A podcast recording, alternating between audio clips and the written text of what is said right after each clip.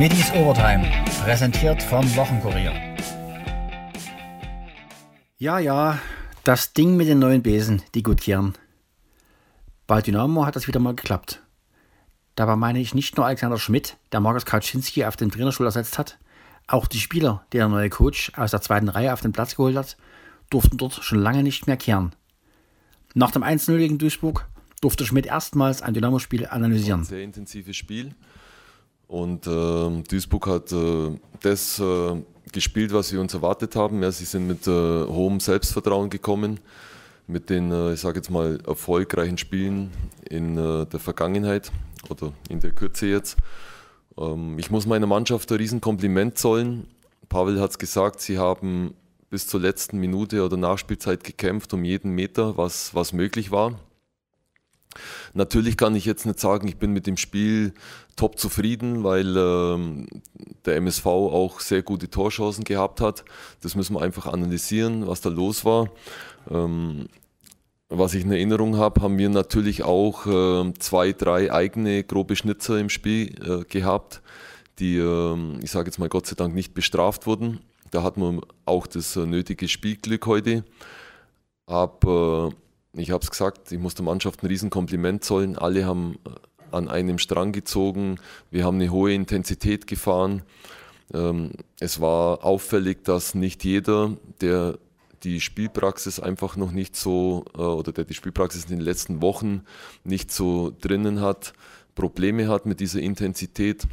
Ähm, ja, aber im Endeffekt äh, haben wir das Spiel 1-0 gewonnen. Wir haben den Turnaround jetzt geschafft. Ja aus den, ich sag mal, torlosen letzten Spielen und äh, sieglosen letzten beiden Spielen haben jetzt einfach heute diesen Heimsieg eingefahren. Ob der jetzt äh, sehr glanzvoll war oder nicht glanzvoll, das ist uns jetzt eigentlich egal. Für mich war wichtig, dass die Mannschaft allen gezeigt hat, dass sie diesen unbedingten Siegeswillen hat. Den haben wir an den Tag gelegt. Danach gab es die ersten Fragen der Journalisten an Alexander Schmidt. Natürlich auch zu Panna Vlachodimos, der eingewechselt wurde und die Vorlage zum Tor des Tages für Christoph der Ferner gab. Dazu passt die nächste Frage von Thomas Schmidt, Wochenkurier. Flachodimos gab die Flanke zum Tor. Hat er sich im Training besonders aufgedrängt? Ja gut, wir haben nicht viel trainiert, aber ich kenne ja, ich kenne ja Vlachodimos, äh, seit er bei Stuttgart in der Jugend gespielt hat. Er hat eine hohe Qualität. Äh, ich glaube, das ist allgemein bekannt. Deshalb spielt er auch hier. Und äh, es gilt jetzt einfach, dass man ihn stärkt und dass man ihm jetzt äh, neue, neues Selbstvertrauen gibt. Es ist ein Trainerwechsel, jeder weiß, wie es ist. Dann haben die neuen, die Spieler, die jetzt nicht so zum Zug kamen, kriegen neue Chancen. Und das hat er jetzt halt äh, ausgelebt. Aber man hat auch deutlich gesehen, dass, er, dass ihm der Spielrhythmus fehlt, dass er in Umschaltsituationen einfach dieses, diese Intensität noch nicht gehen kann, was aber ganz normal ist. Auch Kapitän Sebastian May lobte die neuen Leute das, das habe ich immer gesagt, dass jeder hier noch gebraucht wird. Und jetzt ist es halt vielleicht durch einen Trainerwechsel gekommen, dass, dass Aki und Panna ähm, Spielzeiten bekommen haben. Und wie gesagt, jeder wird hier gebraucht. Auch, auch ein äh, Jonas Kühn, der heute reingekommen ist und das super gemacht hat. Ähm, klar, die beiden waren jetzt am Tor beteiligt, aber Kühnel, der hat dort hinten aufgeräumt. Ähm, wie als hätte er noch nie was anderes gemacht. Ne? Also das, das, ist schon, das ist schon beachtlich. Und das ist der Lohn dafür, dass die Jungs, das Aki, Panna und Kühnel, dass die, dass die Woche für Woche, Tag für Tag ähm, im Training alles geben. Und ähm, irgendwann wirst du belohnt, so ist der Fußball. Irgendwann wirst du belohnt und das, das freut mich extrem, dass, dass die Jungs ähm, dafür diese Saison noch belohnt wurden.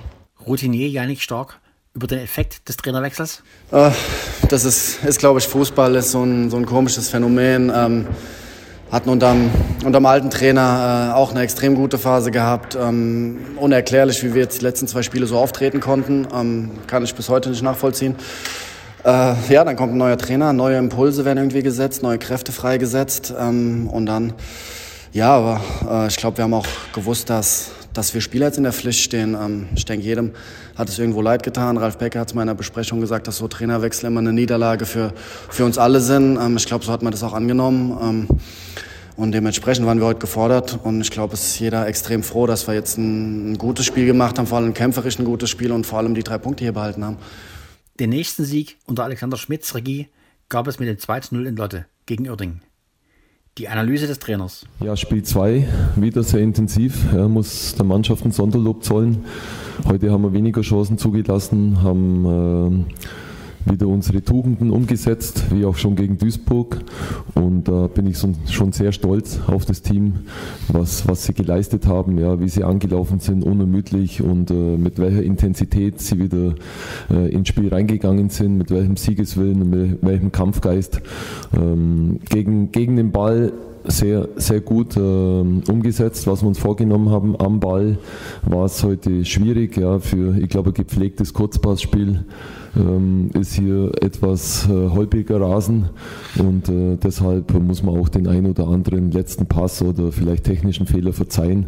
Auf jeden Fall äh, sehr, sehr gute Mannschaftsleistung wieder, sehr äh, großer Siegeswille gegen äh, eine, ich sag mal, unbequeme Mannschaft, ja, die gut verteidigt und äh, auch wieder immer wieder Nadelstiche beziehungsweise auch äh, äh gefährlich war. Aber ja, ich glaube unterm Strich ähm, finde ich, haben wir verdient gewonnen und äh, bin, bin sehr zufrieden mit der Mannschaft, was äh, die Tugenden wieder, die Grundtugenden wieder betrifft, wie gegen Duisburg. KFC-Coach Stefan Reisinger musste ebenfalls anerkennen. Dynamo war die klar bessere Mannschaft. Ja, hallo. Äh, erstmal äh, natürlich äh, ist die Enttäuschung sehr groß. Wir haben uns äh, sehr viel vorgenommen heute. Äh, ich denke, äh, der Alex hat es schon richtig angesprochen. Man muss, klar ist die Enttäuschung auch bei mir persönlich sehr groß, aber man muss realistisch sehen, dass einfach Dresden heute einfach auch besser war. Das sage ich mal sehr kompakt. Die waren wirklich giftig auch. Ich würde nicht sagen, das Engagement war eigentlich bei uns wirklich gut. Wir haben auch gut verteidigt, haben dann einmal kurz geschlafen aber du hast halt einfach auch gesehen in die einzelnen Mannschaftsteile, dass natürlich Dresden schon eine enorme Qualität hat im vorderen Bereich, im Durchsetzen, aber in der Abschlussqualität und hinten natürlich auch mit, mit, mit sage ich mal, sehr kopfballstarken und zweikampfstarken Spielern. Äh, da haben wir es eigentlich auch, äh, sage ich mal, nicht geschafft, uns mit unseren Nadelstichen, dass wir uns einfach einmal entscheiden, in den letzten Drittel einfach mal durchsetzen, in einem 1 gegen 1 einmal zum Abschluss kommen oder einfach im letzten Infight, da haben wir uns dann einfach abkochen lassen. Das war dann im vorderen Bereich einfach, einfach zu wenig. Da war uns einfach Dynamo dann einfach auch überlegen. Klar, mit ein bisschen Glück können wir in der zweiten Halbzeit nochmal zurückkommen. Wenn der Kopfball vom äh, Lucky reingeht, dann steht es 1-1, dann wäre vielleicht nochmal noch mal was möglich gewesen. Aber unterm Strich muss man einfach äh, ehrlich sagen, dass einfach äh, Dynamo hier auch verdient gewonnen hat über 90 Minuten. Das erste Kurzfazit nach einer Woche bei den Schwarz-Gelben von Alexander Schmidt. Was für eine Truppe hat er da aus seiner Sicht übernommen? Für mich war wichtig, dass äh, unsere Mannschaft einfach alles abruft, was wir uns vorgenommen haben. Dass man nicht nur vor dem Spiel, wie es halt oft so ist, äh, dass man sich was vornimmt und dann das doch nicht umsetzt. Sie, sie sind jung, sie sind dynamisch, äh, sie, sie setzen das um, sie sind einfach auch gierig darauf, das Spiel zu gewinnen und das ist schon beeindruckend, ja, mit welchem Power sie das machen und angehen. Also Respekt vor den Jungs. Ja. Ein Thema war natürlich erneut Flachodimos, der diesmal von Beginn an ran durfte und das erste Pflichtspieltor für die Dresdner erzielte. Alexander Schmidt. Ja, Fußball spielt sich auf dem Niveau viel im Kopf ab. Ja, wenn ich die körperliche Fitness habe und die Qualität hat er ja, das, das wissen wir alle, dann äh, ist der, der Rest einfach viel Kopfsache. Und äh, wie es halt oft beim Trainerwechsel ist, ja, man, man, baut dann oder man, man, setzt halt äh, die Jungs wieder ein, die vielleicht jetzt so ein bisschen im zweiten Glied waren, ja, und, und ähm, nimmt die ein oder andere Veränderung vor. Beim, beim Panna habe ich äh, einfach, ich kenne ihn seit er in der Jugend beim VfB war, ähm, in den Spielen gegen, gegen mein Team und äh, ich weiß um seine Qualität und äh, ja, ich habe nicht viel gemacht, ich habe ihn einfach spielen lassen. Flachodimos selbst über seinen Treffer? Ich bin einfach in den, in den Raum gelaufen. Ich weiß, dass Hosi die Welle so spielen kann und habe hab ihn einfach Wolle genommen. Das hat perfekt gepasst und darüber bin ich überglücklich. War das einer seiner wichtigsten Treffer? Ja, ich glaube, je, jedes Tor ist, ist wichtig und ich hoffe, dass noch viele folgen werden. Ich gebe mein Bestes, der Mannschaft zu helfen und ja. Dass ein gepflegter Fußball auf diesem Platz schwer möglich war, schilderte Tim Knipping mit drastischen Worten. Ich glaube, jedes Spiel ist äh, hart in dieser Liga. Aber das heute war, glaube ich, nochmal ein brutaler Arbeitssieg. Ähm, ja, wenn man auf den Platz geht und das gesehen hat, ähm, ja, muss man schon sagen, ist schon fast eine Kuhwiese.